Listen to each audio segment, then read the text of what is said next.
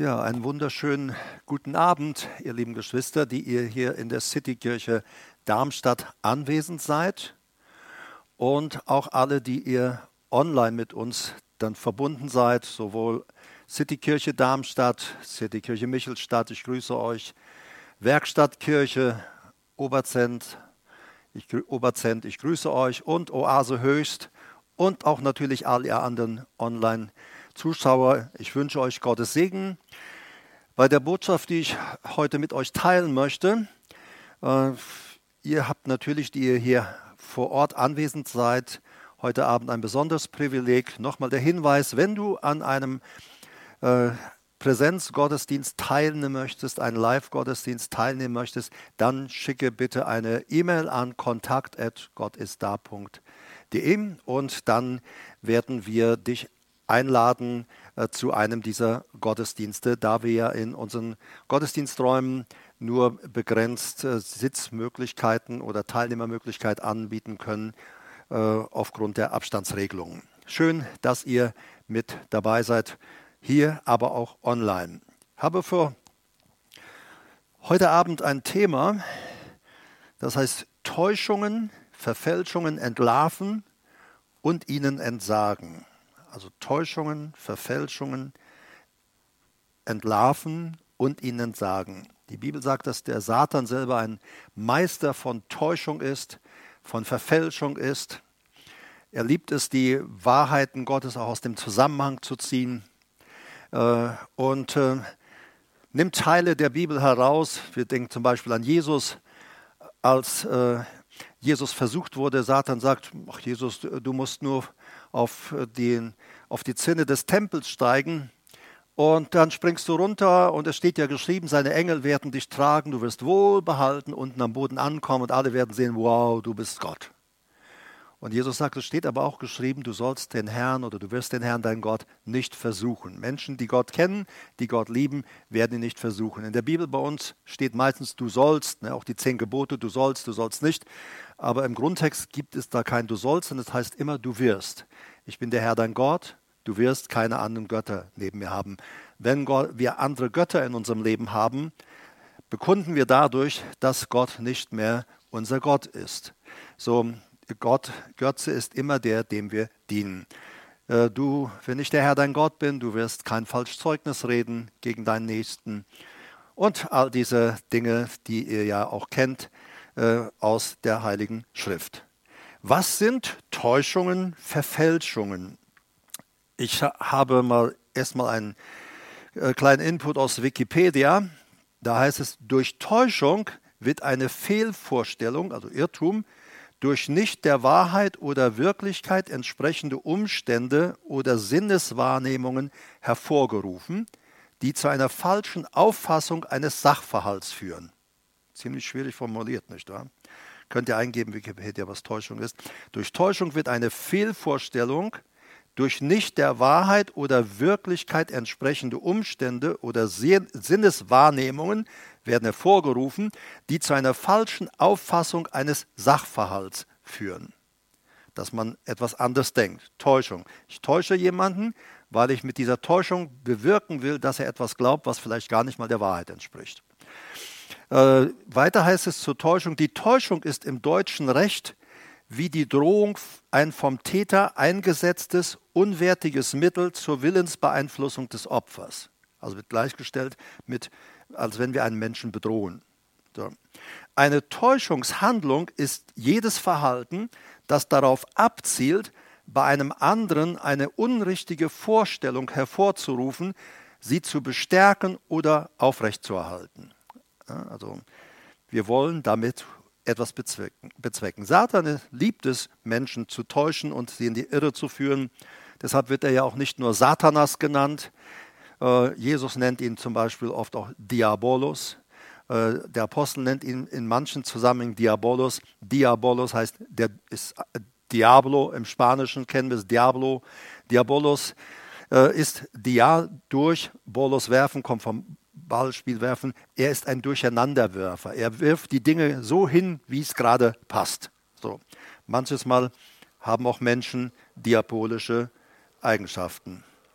Dann Verfälschung. Als Verfälschung bezeichnet man das absichtliche oder unabsichtliche Verändern eines bereits existierenden Gegenstandes oder einer bereits bestehenden Nachricht. Also eine bestehende Nachricht wird verfälscht dahingehend, dass es für mich selber passt oder wo ich meine, dass es passend gemacht werden sollte, was wir natürlich ganz stark auch in der äh, normalen evangelischen Theologie haben, wo äh, Gottes Wort nicht mehr die Wahrheit ist.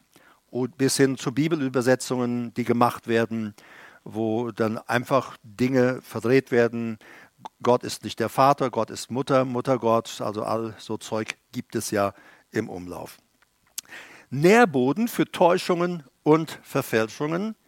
Täuschungen und Verfälschungen, also einmal grundsätzlich Satan kommt mit Täuschungen, aber auch wir können täuschen, indem wir unserer eigenen Begierde nachgehen wollen. Ich will das, worauf ich Lust habe. Ich weiß, das ist verkehrt, das ist jetzt nicht richtig, aber ich habe total Lust, Bock, das jetzt zu tun, auch wenn es schlecht und sündig ist und arbeite dann mit Täuschung oder mit Verfälschungen und manchmal versuchen Gläubige dann Bibelstellen umzuwandeln, umzudrehen, um das Verhalten, das man gerade lebt, das nicht gut ist, äh, zu rechtfertigen oder auch zu entschuldigen. Vieles, fast alles an Täuschung und Verfälschung beginnt in unserer Seele. Zum Beispiel unaufgearbeitetes, unerledigtes, Unordnung in unserer Seele festhalten an falschen Haltungen, Sichtweisen. Menschen, die an falschen Haltungen und Sichtweisen, an ihrer Meinung festhalten wollen und sich nicht korrigieren lassen wollen, äh, können solchen Täuschungen sehr leicht zum Opfer fallen, weil sie sich gerne auch zum Maßstab aller Dinge machen. Da kommt Arroganz und Stolz. Wir schaffen das alles auch ohne Gott. Wir sehen das gerade immer wieder auch in Katastrophensituationen, ich sagte auch vor Jahr, ja, vielen Jahren diese Überschwemmungen, die wir hatten, äh, wo Leute einfach sagen, wir brauchen keinen Gott, wir haben THW und ich, ich bin total begeistert über das THW und Feuerwehr und all diese Dinge. Aber wir haben all diese Dinge und wir haben auch all diese Geräte und Maschinen und Rettungsmöglichkeiten, weil es Gott ist, der dem Menschen Intelligenz, Vernunft gegeben hat, so etwas zu schaffen. Wir könnten ja auch dumm sein wie Stroh äh, und dann versuchen, mit dem Schlauchboot dem ganzen Chaos zu entrinnen. Nein, alles ist Gott. Es ist der Herr, dein Gott, der dir Gesundheit, auch ein gesundes Gehirn gegeben hat und Kraft dir gegeben hat, ein Vermögen zum Beispiel zu schaffen. Also der Mensch ist, wir schaffen das auch alleine, wir schaffen das ohne Gott. Und wenn wir in die Offenbarung reinschauen, in die Endzeit, selbst wenn dann diese Posaunengerichte und Zornschalengerichte sind, ähm, da es, die Menschen, sie tun nicht Buße über ihren Lebensstil, über ihr Verhalten, sondern sie lästern noch mehr gegen Gott und sagen, wir brauchen dich nicht, wir packen das. Sie beißen sich sogar lieber auf die Zunge, heißt es, bevor sie Gott Ehre geben würden und ihn anrufen wollen. Diese Haltungen bieten dem Feind natürlich eine ideale Angriffsfläche für Täuschungen und auch äh, Verfälschungen in unser Leben reinzubringen, gerade wenn es auch in Bezug auf biblische Aussagen geht. Satan nutzt also dies alles aus. Sein Ziel dabei ist, Konflikte in uns selbst zu schaffen, aber auch Konflikte mit anderen zu schaffen. Da ist jemand, der vielleicht die Wahrheit vertreten will und die Wahrheit leben will und jemand anders boykottiert oder beschießt ihn ständig als engstirnig, religiös oder sonst irgendetwas. Und ähm, also Satan liebt es, Konflikte zu schaffen, auch in der Gemeinde. Äh, sein Endziel im Schaffen dieser Konflikte in uns selbst ist, zum Beispiel, wenn es um uns selbst geht, dass wir sagen, ich glaube jetzt gar nichts mehr, man kann sowieso nichts mehr glauben. So, das ist, wenn man sich nicht bewusst klar entscheidet und zur Wahrheit stellt, kommt man irgendwann in diesen Zustand. Das Ziel, Endziel Satans ist unsere Zerstörung. Äh, Zerstörung, im griechischen Grundtext heißt es zugrunde richten. Und wir können uns selber zugrunde richten, wir können aber dem Teufel so viel Raum geben, dass er uns zugrunde richtet. Paulus sagt hier etwas sehr Interessantes in 2. Korinther Kapitel 4, Vers 2. Äh, er sagt, wir haben den geheimen Dingen, deren man sich schämen muss, eigentlich heißt es Dingen, die uns in einen Zustand von Scham versetzen. Ähm, Dinge, deren man sich schämen muss, haben wir entsagt und wandeln nicht in Arglist. Äh, Panologia ist Schlauheit, Hintertriebenheit und Tücke, Verschlagenheit. Er sagt, wir haben den Dingen, die nicht in Ordnung sind, entsagt und wandeln nicht in Schlauheit, Hintertriebenheit, Tücke, also Tricks, Verschlagenheit. Nein, wir leben einen geraden Lebensstil, weil sonst würden wir dem Teufel natürlich Raum geben. Und er sagt, noch verfälschen wir das Wort Gottes. Hier verfälschen, das Wort ist dolou und bedeutet verfälschen, kommt von dolo, dolo, meint das Vermischen des reinen Wortes des Evangeliums mit menschlichen Meinungen. Kommt von dolos, ist List, Täuschung. Also, ich biege mir biblische Wahrheiten so zurecht, dass sie für meinen Lebensstil, meine Meinung passen. Und im Extremfall gehen Leute her und sagen, das haben bestimmt die Jünger anschließend hinzugeschrieben. Ich lese ja manchmal so Dinge äh, wie so, äh, Glück ist, wenn du tust und lebst, wie du leben, was du möchtest und wenn du lebst, wie du leben möchtest. Naja, toll. Ähm, das äh, würde ich sagen, das ist ein totaler Spruch, der daneben äh, liegt. Denn äh, nicht alles, was wir tun wollen, ist gerade richtig. Das meiste nämlich, und vor allem wenn wir ohne Gott leben, ist überhaupt nicht gut und es schadet unserem Leben. Also wir haben den geheimen Dingen das, was Scham verursacht, entsagt. Und wir arbeiten nicht mit List und Tücke, denn dann wären wir wieder auf der Schiene Satans, der ständig mit List und Tücke, Schlauheit, Hinterschlag Verschlagenheit arbeitet, immer mit Tricks und versucht uns aufs Glatteis zu führen. Und wir verfälschen nicht das Wort Gottes, sondern durch die Offenbarung der Wahrheit empfehlen wir uns jedem Gewissen der Menschen vor Gott. Also wir leben so, dass die Menschen um uns herum, dass unser Lebensstil äh, uns niemals in Konflikt bringt, dass wir ein schlechtes Gewissen haben müssten. Äh, dass Anne, oh, was werden die jetzt wohl über mich denken? Oh, was ich jetzt wieder von mir gelassen habe, was ich jetzt wieder abgelassen habe.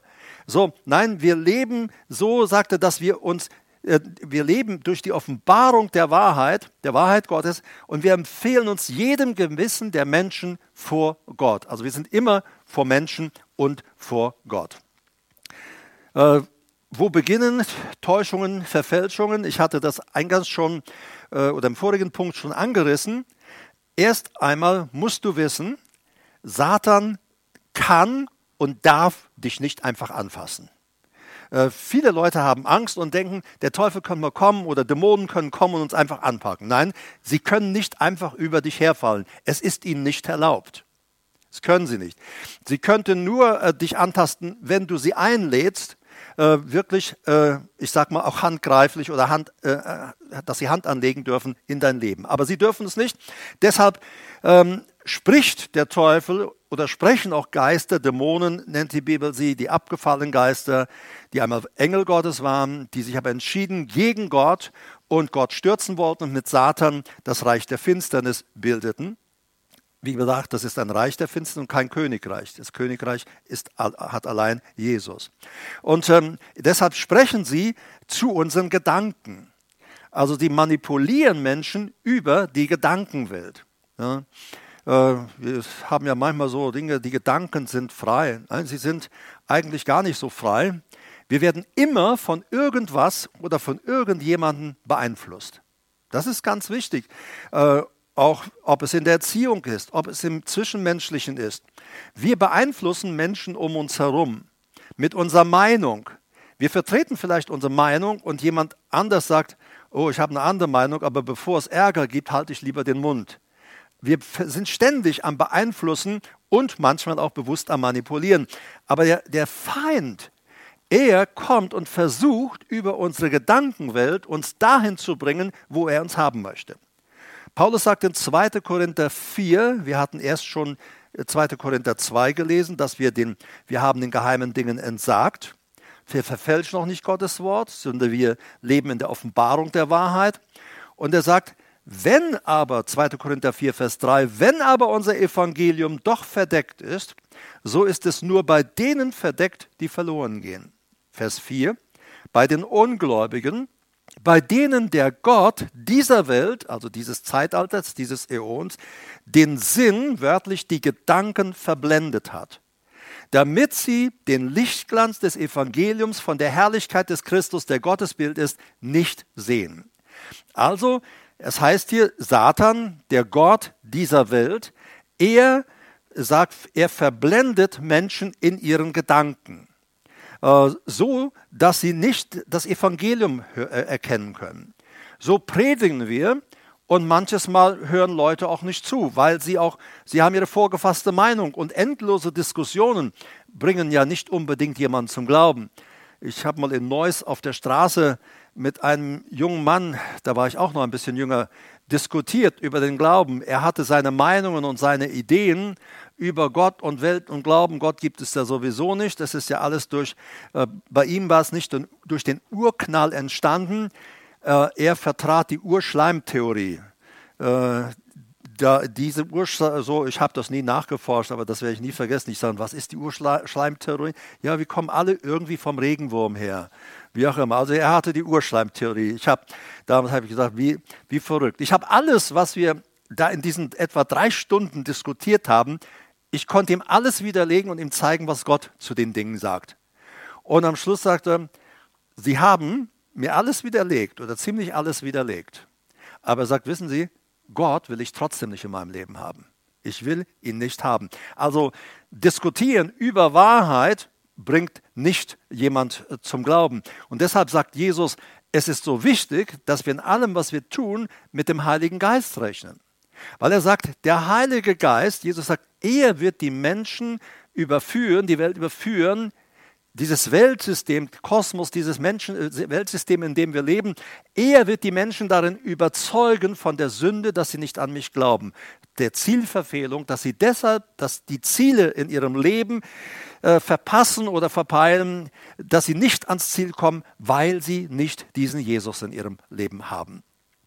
So, also der Gott dieser Welt, er verblendet die Gedanken, der Menschen, nicht, die, die nicht an Gott glauben. Und manches Mal verblendet er auch Menschen, die äh, äh, Christen, die nicht im Wort Gottes sind, verblendet er ebenso in ihren Gedanken so. Ähm, deshalb ist es wichtig, dass du Gottes Wort studierst.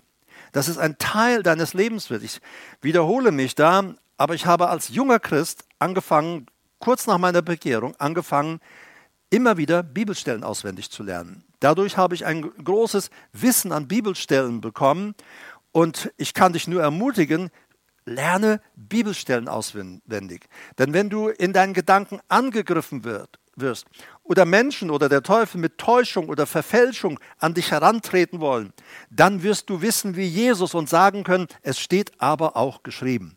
Es steht geschrieben. Nur wenn du die Schrift nicht kennst, kannst du nicht in deinen Gedanken den Angriff abwehren mit, ich, es steht aber auch geschrieben. Du kannst dadurch, dass du Bibelkenntnis haben, in dir selbst checken, in der Bibel steht das aber so. Nee, ich glaube das jetzt mal so nicht, weil in meiner Bibel steht es anders. Wir glauben der Wahrheit des Wortes Gottes. So, und äh, es ist wichtig auch zu wissen, wie Satan arbeitet, das ist aber ein Punkt für sich. Der Apostel Paulus schreibt, die Gedanken des Teufels sind uns nicht unbekannt. Und ich denke immer wieder, die, der, die meisten Gläubigen wissen nicht, was der Teufel denkt. Sie wissen nicht, wie er agiert. Aber Paulus sagt, wir als Gemeinde kennen seine Gedanken, wir kennen seine Tricks, wir kennen seine Hinterlist. Wir, äh, der Teufel wird in deinem Leben auftreten, so wie es gerade passt. Wenn du gerade richtig viel heulende Barmherzigkeit brauchst, dann wird er notfalls mit dir heulen, nur um dir hinterher umso einen fetteren, saftigeren, Entschuldigung, Arschtritt zu geben. Er ist immer mit List und Tücke unterwegs. Er ist niemals barmherzig. Er ist niemals gütig. Er hat nur ein Ziel, ich will dich umbringen.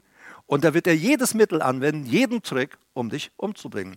Und es geht immer über die Gedanken. Über die Gedanken, dass wir auch unseren Wert in Christus nicht feststellen oder haben. Wir denken dann, äh, ich bin doch sowieso nichts. Ich bin doch eine Null. Mit mir wird Gott sowieso nie was vorhaben können. Diese Gedanken flößt er uns ein. Und die meisten Christen sagen, stimmt, mit mir wird das nichts werden. Ja, ähm, ich werde niemals so sein wie der Herbert. Da würde ich sagen, danke Jesus, dass es nicht noch einer wird wie ich. Dann, dann wärst du ja nicht mehr du. Erstmal reicht es, dass die Welt einen hat wie mich. Aber überleg doch mal, wenn du wärst wie ich, dann wärst du eine Kopie. Aber du bist ein Original. Du bist von Gott als Original geschaffen und du darfst und kannst anders sein auf der Grundlage des Wortes Gottes. Du kannst ganz anders sein. Du solltest sogar anders sein. Du solltest so sein, wie Gott dich geschaffen hat. Und dich nicht dahin äh, manipulieren, dass du sein willst, wie vielleicht eine Person, zu der du aufschaust oder dergleichen bezüglich der Gedanken steht in, also das gerade war 2. Korinther 4, 3 bis 4, zum Mitschreiben nochmal. Epheser 2, 1 und 2, die Verse 1 und 2, da heißt es, auch euch hat er auferweckt, die ihr tot wart in euren Vergehungen und Sünden. Oh, das habe ich jetzt gar nicht nochmal nachgeschaut, wollte ich eigentlich tun, aber ich glaube, wörtlich steht Gott geschrieben, euch hat er auferweckt, die ihr tot seid euren Vergehungen und Sünden gegenüber. Ihr seid mit Christus gestorben glaube, war das Marita. Ne? Du hast das, genau, Marita hatte das nämlich mal so entdeckt, dass das hier nicht richtig übersetzt ist. Auch euch hat er auferweckt, die ihr tot seid gegenüber euren Vergehungen und Sünden, in denen ihr einst wandelt, gelebt habt, gemäß dem Zeitlauf oder Zeitalter griechisches Ion des, dieser Welt, gemäß dem Fürsten der Macht oder des Machtbereichs der Luft, des Geistes, der jetzt in den Söhnen des Ungehorsams wirkt. Also hier, Paulus sagt hier, dass der Fürst dieser Welt, Satan, immer in den Söhnen oder in den Menschen, die nicht gehorsam sein wollen, wirkt. Deshalb ist es so wichtig, dass wir auch frei sind und uns freistellen von aller Rebellion. Wir sind, Rebellion ist die Wesensart Satans. Und der Herr möchte nicht, dass wir in Rebellion leben. Und weil dann geben wir dem Teufel Raum, dass er in uns wirkt. Dieses Wort wirken ist Energeo. Das heißt, er, er arbeitet mit voller Kraft im Leben von Menschen, damit sie seinen Willen tun. Und er wird alles damit tun, äh, ob es dein Ehepartner ist, deine Familie, dein Job. Er wird alles versuchen, um dich zu beeinflussen und dich dahin zu bringen, seinen Willen zu tun. Und das ist ja, Paulus sagt ja auch an einer Stelle im Wort Gottes, das sind Menschen, die, äh, die, äh, die, mit denen schwer umzugehen ist, die auch keinen Rat annehmen wollen. Und Paulus sagt, wir müssen für sie beten, damit sie befreit werden aus der Knechtschaft, dass sie den Willen Satans tun. Also wer in Auflehnung, in Opposition zu Gott, zu seinem Wort lebt, Paulus sagt, diese Personen sind gefangen im Willen Satans. So. Und er sagt, da können wir nur beten, dass sie in Freiheit kommen, rauskommen aus diesem Zustand. Der jetzt in den Söhnen, also der Fürst dieser Welt, wirkt in den Söhnen des Ungehorsams. Epheser 4, 27 sagt, deshalb ist es so wichtig, dass ihr dem Teufel keinen Raum gebt. Deshalb ist es so wichtig, was der Apostel in Epheser 4, 27 sagt, gebt dem Teufel, da steht nicht Satanas, Diabolos, dem Durcheinanderwerfer, der Dinge durcheinanderwerft und verfälscht, gebt ihm keinen Raum. Das Wort für Raum ist Topos. Da kommt unser Wort Topografie her. Gebt ihm also keine Plattform in eurem Leben, wo er sich dann bewegen kann und äh, in uns äh, wirken kann, damit man seinen Willen tut. Wie, woran erkenne ich denn jetzt, ob ich getäuscht werde? Das kannst du eigentlich auf das ganze Wort Gottes anwenden. Äh, zum Beispiel, äh, ja, nehmen wir die aktuelle Situation. Äh, wenn äh, Leute sagen, im Leben werde ich nicht mich an die Anordnungen der Bundesregierung halten. Das ist alles fake, das ist doch alles sowieso gelogen. Ähm, mag sein. Trotzdem steht geschrieben, unterordnet euch der Obrigkeit die Macht über euch hat, die Gewalt über euch hat. Unterordnet, da steht Hypotasso, unterstellt euch. Stellt euch unter die Anordnung der Regierung. Und es spielt jetzt keine Rolle erstmal, sind sie richtig oder falsch. Und ich sagte eingangs äh, zu euch, äh, dass wir manches Mal da hergehen und sagen, wir sind ja bibeltreue Leute und wir lassen uns nichts sagen. Äh, wenn, du, wenn du dich nicht den Anordnungen deiner Regierung unterstellst, dann bist du nicht mehr bibeltreu dann bist du jemand, der auch, dann bist du auch nicht mehr Gott gegenüber treu. Denn du gehst direkt gegen die Anordnung Gottes.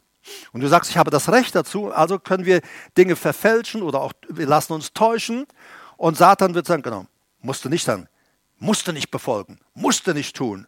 Und so. Es gibt Leute, die im Glauben mal sehr gut gestanden haben, die das Evangelium und, äh, verkündigt haben, die ihre Liebe zu Jesus Christus zu den Menschen getragen haben, das, was sie mit Gott erlebt haben.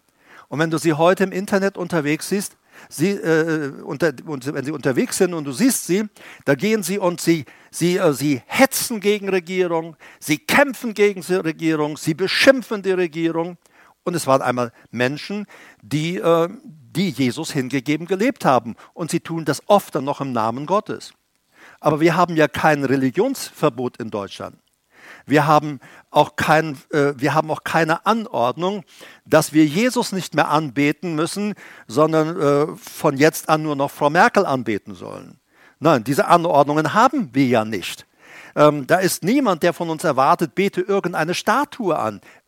Also wir, wir sind ja nicht aufgefordert, jetzt irgendeinen anderen Götzen in unserem Land anzubeten.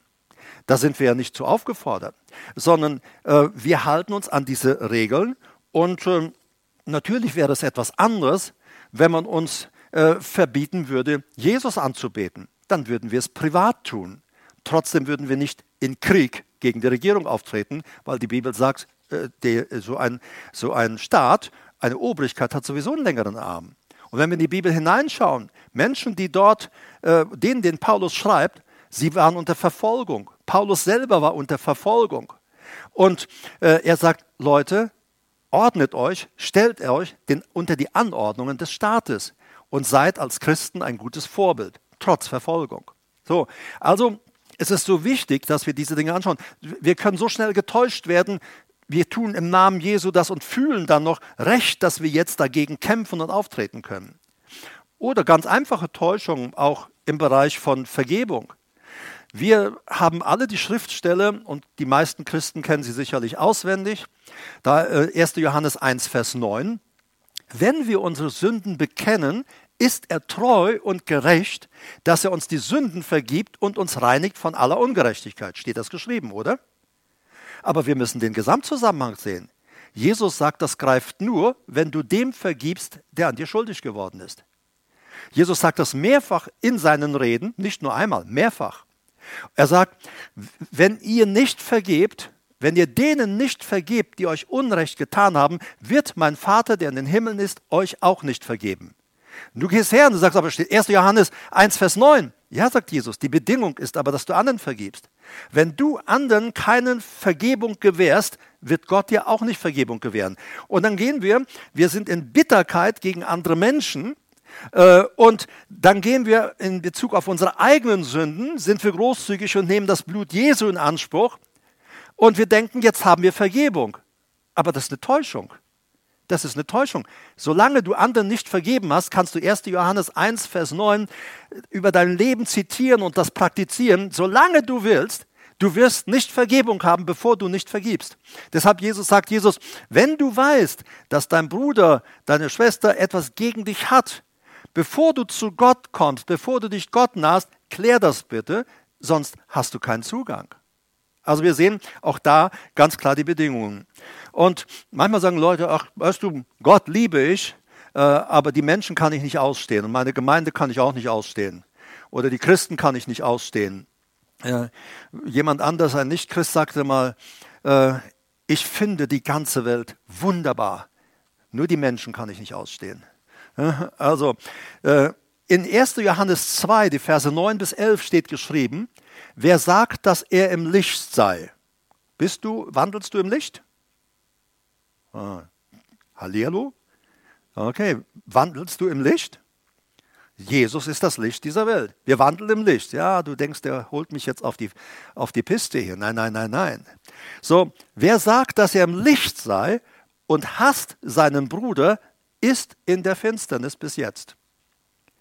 Also wenn du sagst oder ich sage, ich bin im Licht, ich wandle im Licht Gottes, aber ähm, ich hasse meinen Bruder, dann sagt Jesus, das stimmt nicht, dass du im Licht bist. Du bist in der Finsternis. Weil wenn du im Licht wärst, würdest du ihn lieben. Dann würdest du auch nicht, was ich letzte Woche sagte, über andere Leute herziehen, über Stänkern. Ne? Du sollst nicht stänkern, war das Thema letzte Woche. So, wer sagt, dass er im Licht sein, hasst sein Bruder, ist in der Finsternis bis jetzt. Also du kannst ganz am hergehen und sagen, weißt du, ich kann euch alle nicht ausstehen, aber Gott sei Dank, ich wandle im Lichte Jesu. Dann sagt Jesus, das ist eine Täuschung. Du bist nicht in meinem Licht. Dadurch, dass du die anderen ablehnst und hast, bist du in Finsternis und bist nicht im Licht. Denn wenn du im Licht wärst, würdest du lieben. Wer seinen Bruder liebt, bleibt im Licht und nichts Anstößiges ist in ihm. Wer aber seinen Bruder hasst, Vers 11, ist in der Finsternis und wandelt, lebt in der Finsternis und weiß nicht, wohin er geht, weil die Finsternis seine Augen verblendet hat. Also man kann, man lebt total verkehrt, sagt er, du fühlst dich noch richtig und du bestätigst dir selber, dass du richtig bist, aber er sagt, du siehst die Wahrheit nicht mehr, weil du keinen Blick mehr hast für die Wahrheit, du bist verblendet worden. Das ist immer, wenn wir Dinge, die nicht klar sind, wenn wir sie nicht wegschaffen, dann tritt in unserem Leben auch Verblendung ein. So, also der Satan, er will uns täuschen. Natürlich bist du im Licht. Satan würde sagen, ich kann sie auch nicht ausstehen. Ja, die kann ich auch nicht leiden. Also das ist schon in Ordnung. Ne?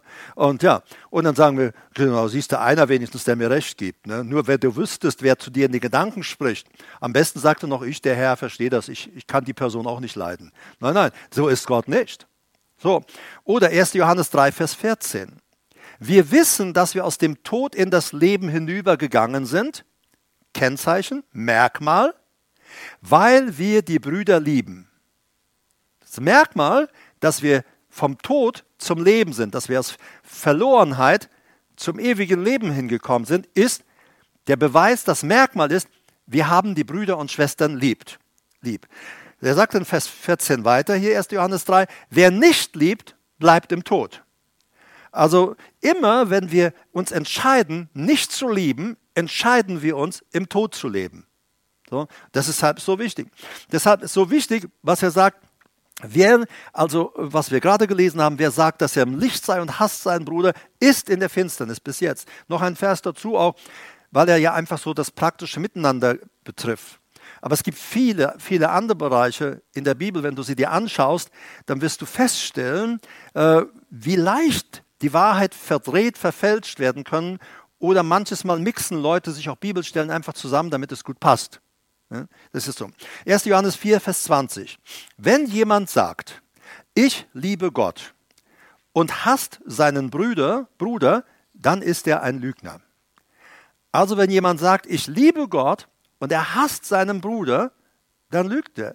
Er sagt, es stimmt nicht. Wenn du, wenn du mich lieben würdest, würdest du auch deinen Bruder lieben. Aber der Beweis, dass äh, Kennzeichen, das Merkmal, dass du, dass du mich, Gott, nicht liebst, sagt er in seinem Wort, ist, weil du, weil du den, den ich liebe, deinen Bruder, den ich an deine Seite gestellt habe, nicht liebst. Wer also sagt, ich liebe Gott und hasst seinen Bruder, ist ein Lügner. Und er sagt, denn wer seinen Bruder nicht liebt, den er gesehen hat, kann nicht Gott lieben, den er nicht gesehen hat. Ja? So, also wir gehen her und sagen, ich liebe dich, Herr, aber ich kann die Leute hier nicht ausstehen. Ja. Sie sind zwar eingeladen worden, heute Abend hier zu sein, mit uns hier zu sein, aber Herr, dich liebe ich, aber die hier, nee, Herr. Ja. Dann sagt Gott, Herbert, du bist ein Lügner. Äh, denn wenn du mich liebst, würdest du sie auch lieben. Dass du sie nicht liebst, ist der Beweis, dass du mich auch nicht liebst. Eigentlich ganz einfach, ne? nicht schwierig. Wie unterscheide ich allgemein, woher die Gedanken kommen, ob ich getäuscht werde? Grundsätzlich muss ich sagen, überprüfe deine Gedanken. Ich meine jetzt nicht, dass du da sitzt und jetzt Gedanken, was ist das, was ist das, was ist das, was ist das. Nein, es gibt ganz einfach Merkmale. Stimmen diese Gedanken, die ich habe, stimmen sie mit der Stimme meines guten Hirten überein? Anders gesagt, sind sie im Einklang mit dem Wort Gottes? Das, was ich denke, diese Denkweise, die ich habe, finde ich sie so wieder im Wort Gottes. Sagt Gott, dass ich so denken kann, so denken soll. Und wir haben in Philippa 4, äh, Vers 8, so eine klare, starke Aussage von dem Apostel Paulus. und diese Bibelstelle, die kennt ihr auch aus anderen Zusammenhängen, auch schon aus Seminaren. Und dort sagt der Apostel Paulus etwas ganz Wichtiges. Übrigens, Brüder, alles, was wahr ist, nee, alles, was wahr, das ist Aletes, oder ich lese erstmal, übrigens, Brüder, alles, was wahr, alles, was ehrbar, alles, was gerecht, alles, was rein, alles, was liebenswert, alles, was wohllautend ist, wenn es irgendeine Tugend und wenn es irgendein Lob gibt, das erwägt. Also er sagt, Brüder, alles, was wahr ist, das Wort ist Aletes. Aletes ist wahrhaftig. Jemand, der Aletes, also wahrhaftig ist, kann nicht lügen.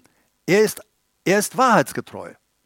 Also er sagt, so, er sagt, schau mal, bei dem, was du, was wir von uns geben, entspricht das der Wahrheit. Und da können wir ganz leicht checken, ja, ähm, sagen wir, ja, es entspricht nicht unbedingt der Wahrheit, aber ich habe die Freiheit, es so zu tun oder so zu leben. Nein, oder manchmal sagen Leute, ach weißt du, Herbert, mit dem Lügen sollte man nicht so ernst nehmen. Äh, man muss auch mal fünf Grade sein lassen. Ja, äh, fünf Grade sein lassen ist Lügen. Auf Deutsch ganz einfach Lügen. So, und er sagt, über alles, was wahrhaftig ist, also wahrheitsgetreu ist, darüber denke nach. Alles, was ehrbar, das Wort ehrbar ist Semnos, ehrbar, anständig, Achtung gebietend, ehrwürdig ist. Darüber denke nach. Äh, wenn, ich, wenn du jetzt nachdenkst, wenn du in deinen Gedanken bist, er sagt, wenn du das erwägst, also ist es wahr? Du hörst, wir hatten letzte Woche über das Stänkern. Äh, du hörst Gerüchte, du hörst Meinungen. Ist das die Wahrheit, die man mir da erzählt? So, ist das wahr? Und außerdem, selbst wenn es wahr wäre, wir haben es letzte Woche festgestellt, haben wir nicht die Erlaubnis, über jemand anders herzuziehen, sondern Gott sagt, ich bin der Richter aller und nicht du. Du und ich, wir sind nicht die Richter der Leute. Gott ist der alleinige Richter. Also alles, was ehrbar ist, Achtung gebietend, fördert dies Achtung in meinem eigenen Leben, Achtung anderen gegenüber, bringe ich das, was ich über den Nächsten denke, äh, ist das mit Hochachtung? Erhebe ich diese Person davor äh, äh, in meinem Leben? Oder wenn ich an diese Person denke, dann denke ich immer nur, äh, äh, äh, wäre sie bloß schon fort. Ja? So, was ist, ist, ähm, ist es ehrwürdig? Alles, was gerecht ist, ist das gerecht, wie ich gerade denke, auch über andere denke? Ist das gerecht? Alles oder auch über eine Situation denke, ist es rein? Da ist es, das griechische Wort hier ist wirklich, meint sogar sauber. Es, äh, es, die Anmerkung sagt im Griechischen sogar äh, jungfräulich, also rein. Ich, ich, äh, ich, ich verhalte mich wie, wie jemand, der unbeschädigt ist. Ist das, was ich gebe, ist es, ist es auch so, dass es nicht Schaden verursacht. Alles, was liebenswert ist, ist es liebenswert, worüber ich nachdenke. Was ist, wenn wir über unsere Ehepartner nachdenken? Was denken wir über sie? Ist es liebenswert? Gott sagt, wenn es nicht liebenswert ist, du sagst, hey, mein Typ, meine Typin ist nicht lebenswert. Allein schon dein Typ und die Typin sagt schon, wo du stehst. Dass da äh, irgendwas nimmt. Aber ist es liebenswert? Sind deine Gedanken, deine Erwägungen über deine Kinder, über deine Eltern, über deine Nächsten, über deinen Chef, über deine Arbeitskollegen, ist, ist das liebenswert? oder ist es Verachtung mit runtermachen? Alles darüber, denke nach, denke über Dinge nach, die liebenswert sind. Du sagst, oh Mann, ich muss bei jemand gucken, da ist nicht viel Lebenswertes dran. Dieser Text sagt, dann guck, dass du herausfindest, was noch liebenswert ist. Und dann denke darüber nach. Denke nicht über das Negative nach. Denke nicht nach, was diese Person alles vielleicht äh, an Mist gebaut hat oder dich verletzt hat oder dergleichen. Das ist nicht liebenswert. Es fängt an, es zerstört sogar dich selbst. Also liebenswert, finde doch heraus, was gibt es noch liebenswertes an dieser Person und darüber denke nach. Und dann wirst du merken, es wird wie ein Same sein und es wird in dir aufgehen und es wird wachsen und die Liebens, das Entdecken des Liebenswerten beim anderen wird zunehmen und wird schließlich die Überhand äh, nehmen über die Kritik. Alles, was wohllautend ist, Euphemus, Euphemus ist glückverheißend, wohllautend, löblich, anziehend, ansprechend? Ist das, was ich über den anderen denke, glückverheißend? Äh, klingt das wohl, wenn ich das jetzt noch aussprechen würde, was ich über den anderen denke? Hat das einen guten Klang, einen guten Sound? Ist es wohllautend, was ich über den anderen sage? Ist es löblich? Fördert es Lob im Leben dieses anderen? Ähm, ähm, fördert es, wenn ich über eine Person rede und andere hören mir zu, fördert es auch das Lob im Leben dieser Person? Oder verbreite ich über eine Person eine Äh-Haltung? Und alle, die diese Person in Zukunft sehen, denken auch Äh. Hm? So, was fördere ich? Bringt es Lob hervor in dem Leben? Ist es anziehend? Das, worüber du nachdenkst, was du erwägst, ist es, bringt es näher zusammen oder trennt es? Ist es anziehend? Ist es ansprechend? Ja? Ist das, was wir denken und reden über andere, ist es ansprechend? Auch über unser Leben, auch unser Lebensstil ist es so. Wenn es irgendeine Tugend, Tüchtigkeit, das Wohlverhalten, und wenn es irgendein Lob, Epainos, Lob, Beifall, Anerkennung gibt, das erwägt, darüber denkt nach.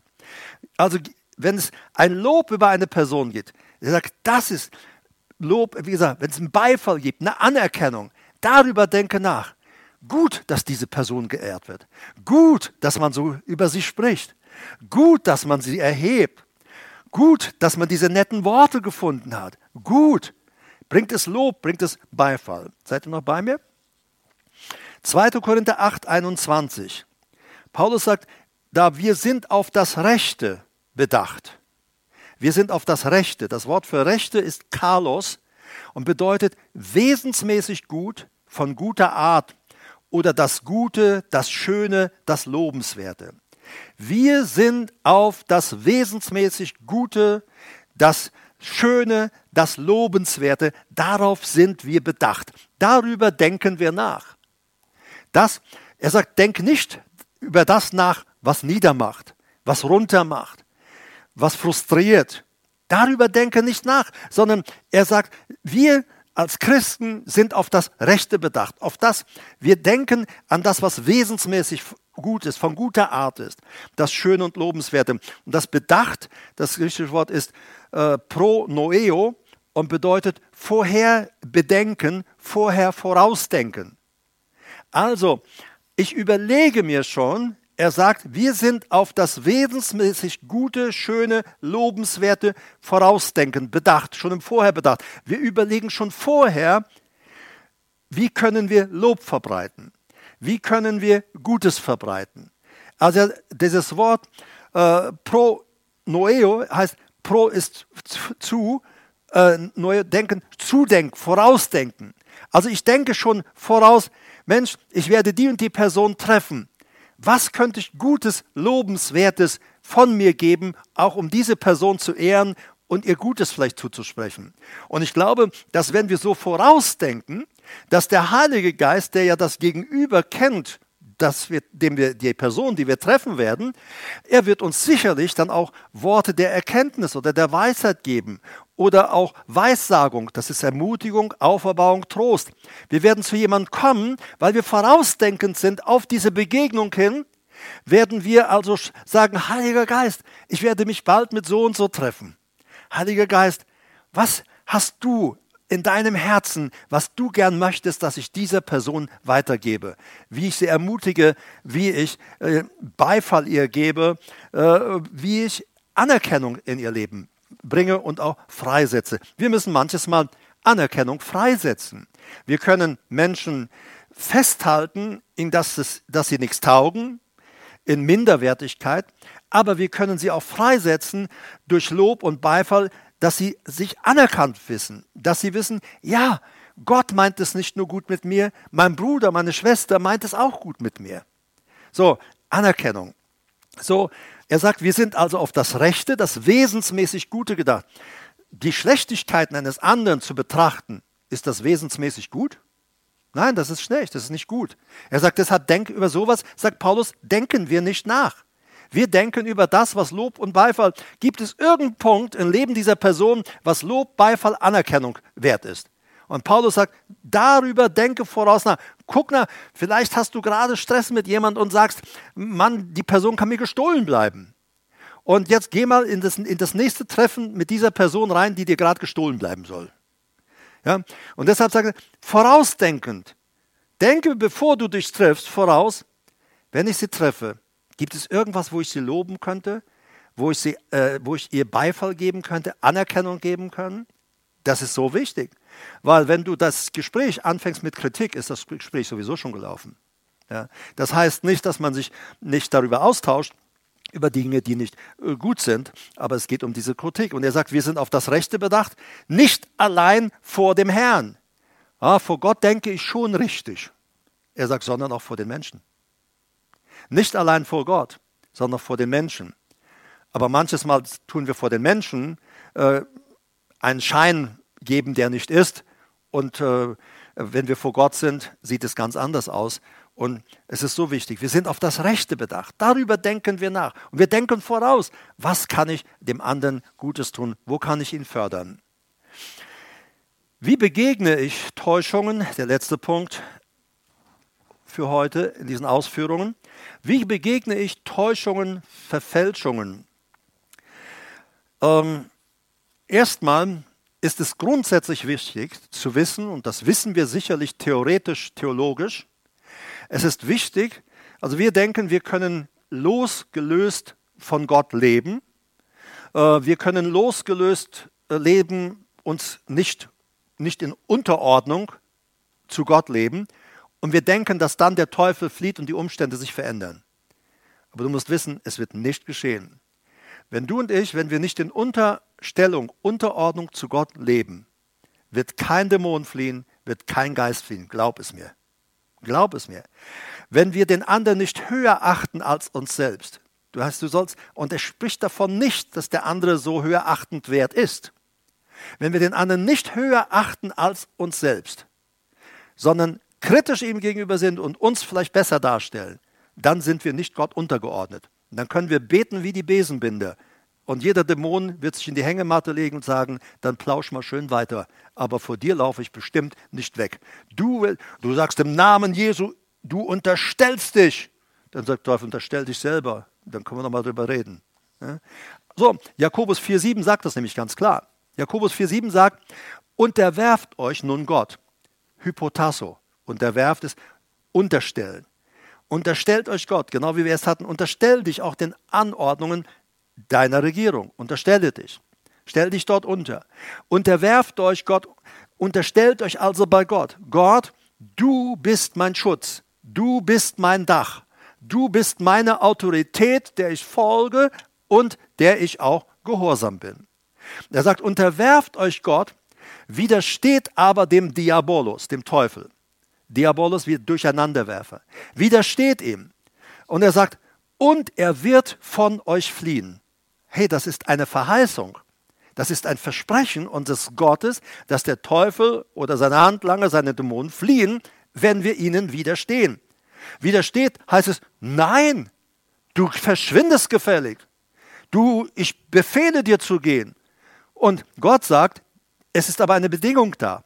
Unterwerf, unterwirf dich Gott. Wenn wir nicht Gott untergeordnet leben wollen, wird sich kein Dämon, kein Geist in unserem Leben unterordnen.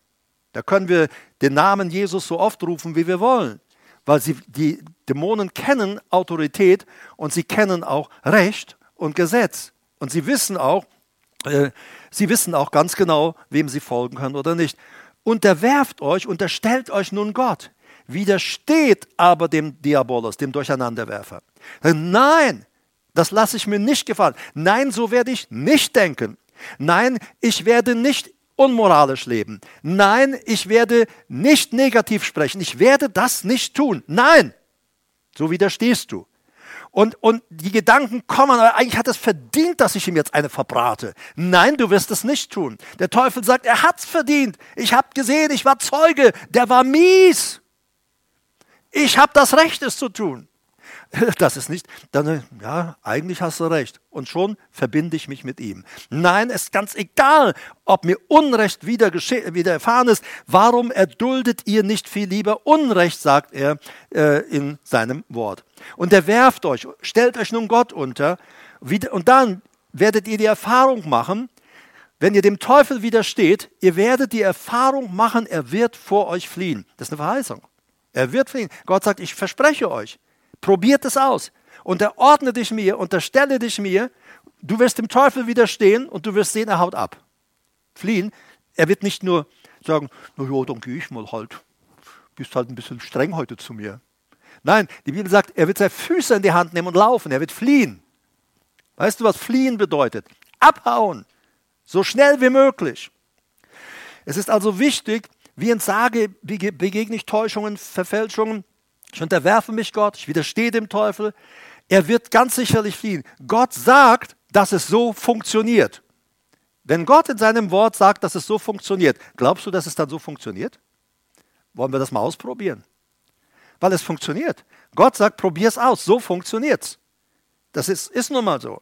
Das ist, und wenn du dein Auto fahren willst, hey, du kannst dich beschweren, dass da hinter deinem Lenkrad, heute sind ja das schon alles ohne Schlösser, aber der, du hast ein Auto, so ein kleines Schloss ähm, da reinstellen. Man, die hätten doch eine Vorrichtung machen können, und ich, dass man den Auspuff den Schlüssel steckt und von da was macht, hat man doch mehr Platz und dann gehst du, kannst es tun. Du kannst natürlich den Schlüssel in den Auspuff stecken, der Motor startet nicht. Die Garantie geht darauf oder das Versprechen geht, Lenkrad, zünde, fahr, wenn du einen Führerschein hast, vorausgesetzt. Entsage allem, also wie begegne ich Täuschung, Verfälschung? Wir hatten Jakobus 4,7. Entsage allem, das nicht mit dem Wort Gottes übereinstimmt. Ich nehme nicht Dinge in mein Leben hinein, die nicht mit Gott übereinstimmen. Widerstehe und schicke fort. Nein, das dulde ich nicht bei mir. Ich will das nicht. Widerstehe, indem du dich mit dem Wort Gottes verbindest. Jesus hat sich immer mit dem Wort Gottes verbunden. Und, er, und das hat ihn stark gemacht. Und das ist ja was, was äh, der, der Johannes im ersten Brief schreibt. Er sagt, ich schreibe euch Jünglingen, euch jungen Männern, euch jungen Christen, meint er damit. Ich schreibe euch, ihr seid stark geworden, weil das Wort Gottes in euch ist und ihr habt damit dem Teufel widerstanden. Ihr seid stark geworden durch das Wort Gottes. Der Teufel möchte nicht, dass du geistliche Muggis kriegst. Aber du kriegst geistliche Muskeln, wenn du das Wort Gottes studiert. Das ist besser oder wirkt besser als jedes Fitnessstudio, wenn es jetzt um geistliche Muskeln geht. Kannst natürlich auch Sport treiben. Und wenn du Langeweile hast, meinen Garten umgraben, da hast du auch ein bisschen Fitness, wie auch immer. Also ich entsage, äh, oder es ist wichtig, widerstehe. Widerstehe, indem du dich mit Gott, Wort, Gottes Wort verbindest. Ich finde, also für mich persönlich ist es so, gerade wenn ich in schwierige Situationen auch hineinkomme und die gibt es. Die wirst du haben, die werden, werde ich haben. Wir werden bis zu, wir einmal beim Herrn sind, werden wir hier auf dieser Erde schwierige Situationen haben. Und manches Mal wird es so sein, aussehen, als sei es ausweglos. Paulus spricht von diesen Dingen. Er sagt, wir waren in ausweglosen Situationen, aber weil der Herr mit uns war, waren wir nie ausweglos. Der Herr fand dann an dieser Ausweglosigkeit immer wieder einen Weg für uns. Das ist, wenn wir Gott untergestellt leben. Gott sagt, ja, die Situation ist verfahren, vielleicht ausweglos, aber Gott sagt, willst du mal mit mir zusammenarbeiten? Willst du mir vertrauen? Ich habe Auswege für dich. Ich habe einen Weg für dich aus diesem Schlamassel, aus diesem Dilemma heraus. Und ich persönlich finde es gut, Gott auch zu verherrlichen und zu preisen. Und gerade wenn so herausfordernde Situationen sind, dann gehe ich irgendwo alleine, äh, sei es bei mir aus dem Garten oder im Hof und manches Mal im Winter ist es ja auch ein bisschen kühler draußen. Ähm, dann gehe ich ganz einfach ins Bad oder sonst wohin oder auch mal in den Keller, ganz egal. Einfach hingehen und sagen, dann preise ich. Dann fange ich Gott an zu preisen. Aber im Alltag, auch wenn Angriffe kommen, wenn Situationen kommen, dann gehe ich und sage, danke Herr, ich preise dich. Manchmal singe ich ihm, manchmal singe ich in Sprachen. Manches Mal singe ich einfach äh, Teile eines Liedes, eines Choruses. Ganz unterschiedlich. Aber ich preise Gott. Weil der Teufel kann Lobpreis nicht aushalten. Er kann es nicht aushalten, wenn du Gott verherrlichst und preist. Da hat er mitgewirkt, dass haufenweise Probleme in dein Leben kommen und dann preist du auch noch Gott. Das ist für ihn einfach schrecklich. Also wenn du willst, dass es dem Teufel schrecklich geht, preise Gott in ausweglosen Situationen. Preise ihn in ausweglosen Situationen. Ist er denn nicht lobenswürdig, auch in ausweglosen Situationen? Er ist doch immer lobenswürdig. Er ist Gott. Und was haben die, die Leute, die Glaubensjungs äh, im Alten Testament gesagt? ob sie jetzt nun in den Feuerofen kamen oder sonstige Situationen waren. Und sollte unser Gott uns nicht aus dieser Gefahrensituation befreien, werden wir ihn trotzdem anbeten und ihm Ehre geben und wir werden nicht von ihm ablassen. Weil er ist unser Gott. Er ist unser Gott. Wir bleiben an seiner Seite.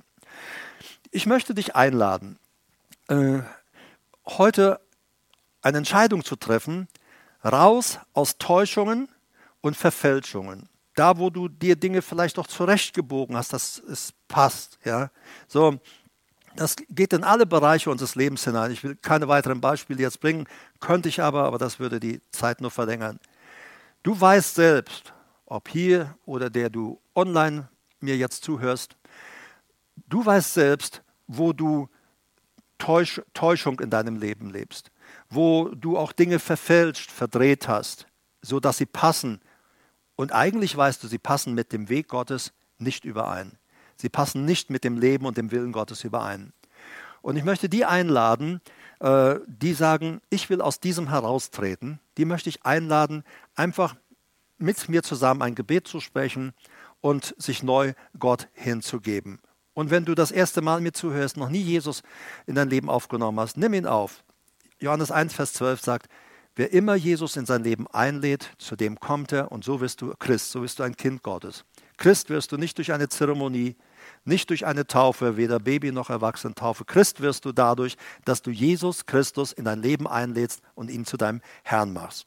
So, ich würde einfach, dass wir gerne zusammen ein Gebet sprechen und ich bitte dich, wenn du dieses Gebet mit mir sprechen willst, einfach mit mir aufzustehen. Auch du, der du online mit zuhörst, ähm, wenn du willst, steh einfach mal auf in die Gegenwart Gottes hinein. Stell dich in Gottes Gegenwart hinein und bete mit. Sei nicht so lässig und sag, ja, er hört mich auf dem Sofa. Natürlich hört er. Aber steh doch mal auf, sag, Herr, ich stelle mich zu dir. Ich, ich ordne mich dir unter. Ich unterstelle mich bei dir. Okay, lasst uns miteinander beten. Herr, ich unterstelle, unterordne mich in allem dir.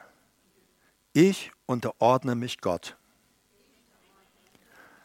Ich entsage aller Arroganz,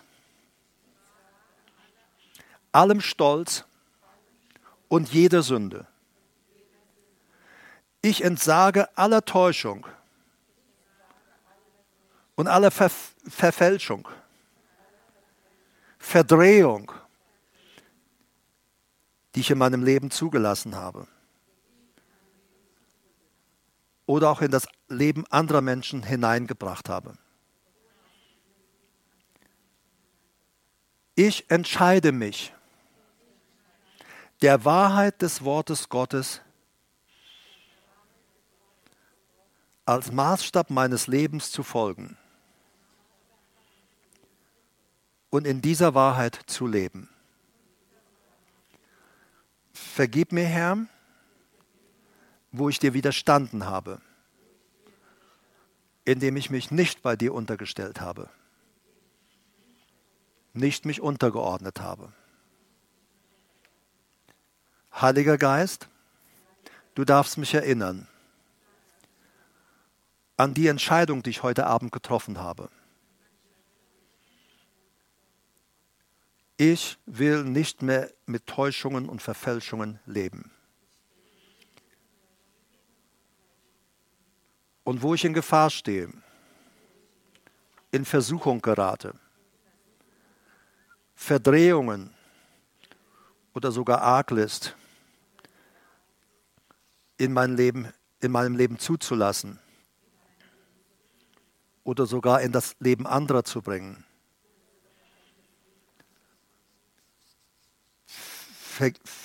ich bitte dich,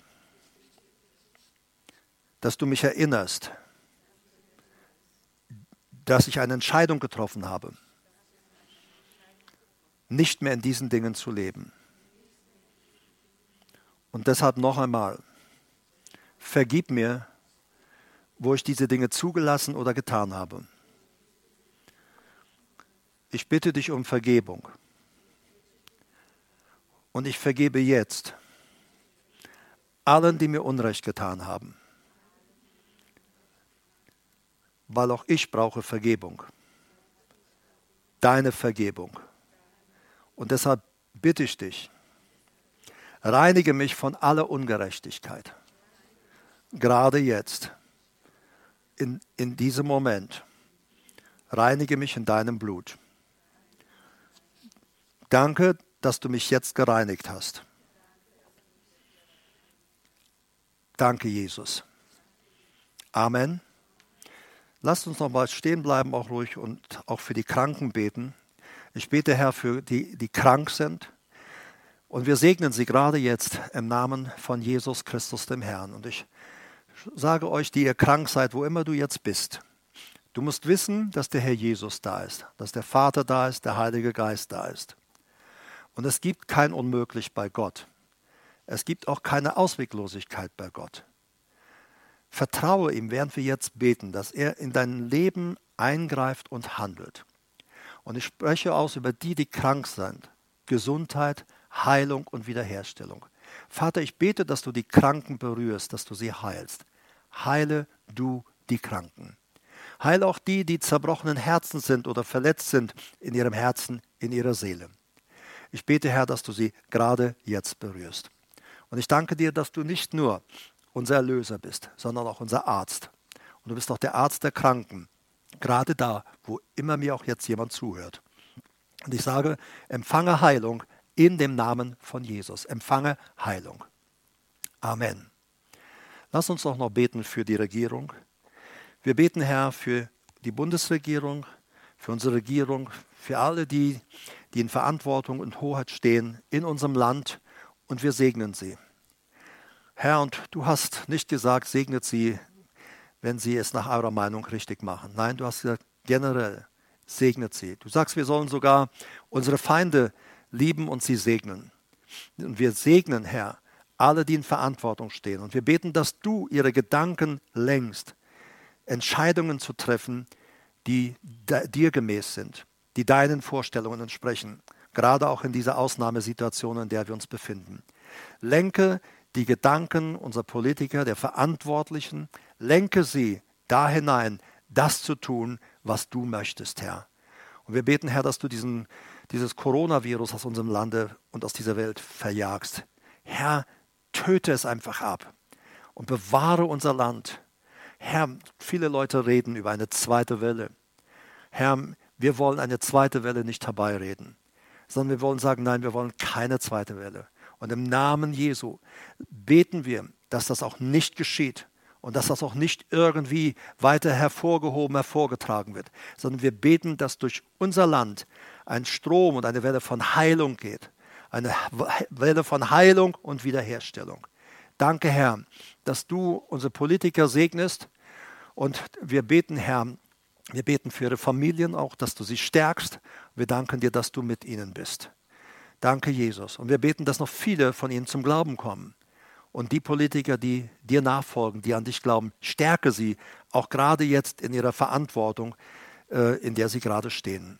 Wir sprechen Mut über sie aus. Mut in dem Namen Jesu. Mut auch, deine Wege zu gehen, die du möchtest, die gegangen werden sollen. Danke, Herr. Amen. Wir sind hier zum offiziellen Schluss dieses Gottesdienstes. Wir wollen für die unter euch, die sagen, ich brauche noch persönliches Gebet, äh, natürlich im Bereich dieser Abstandsregeln, laden wir dich ein, gerne auch dann hier zu bleiben oder auch hier nach vorne zu kommen und dass wir dann, äh, wenn du Anliegen hast, dass wir einfach für dich beten können. Der Herr ist hier gegenwärtig, er ist auch bei euch im äh, Internet, er ist da, wo du gerade jetzt mir zuhörst.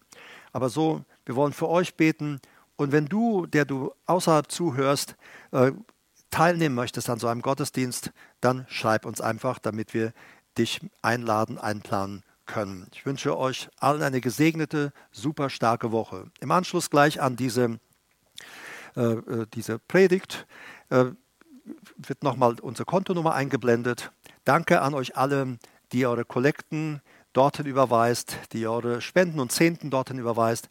Das ist gut, dass wir hier zusammenstehen und die Kosten laufen ja überall weiter und es ist gut, wenn wir hier weiter auch zusammentragen und auch hier unsere Einheit äh, demonstrieren, selbst wenn wir uns nicht regelmäßig treffen können. Also gleich die Kontonummer wird eingeblendet, so dass du dort mit dem jeweiligen Verwendungszweck äh, dann auch deine Spende äh, online überweisen kannst. Ich wünsche euch viel Kraft, viel Segen und äh, ja, wie ich schon anfangs sagte hier, äh, ganz klar, äh, lass dich nicht ein auf Täuschungen, äh, Verfälschungen, entlarve sie und wo du diesen Dingen noch äh, zugestimmt hast oder die Dinge eingefallen sind, entsage ihn einfach. Paulus sagt, wir haben diesen Dingen entsagt. Wir sagen, nee, damit habe ich nichts zu tun. Entsage ihn einfach und lebe in Freiheit. Bis wir uns wiedersehen, Gott mit euch, eine gesegnete Woche.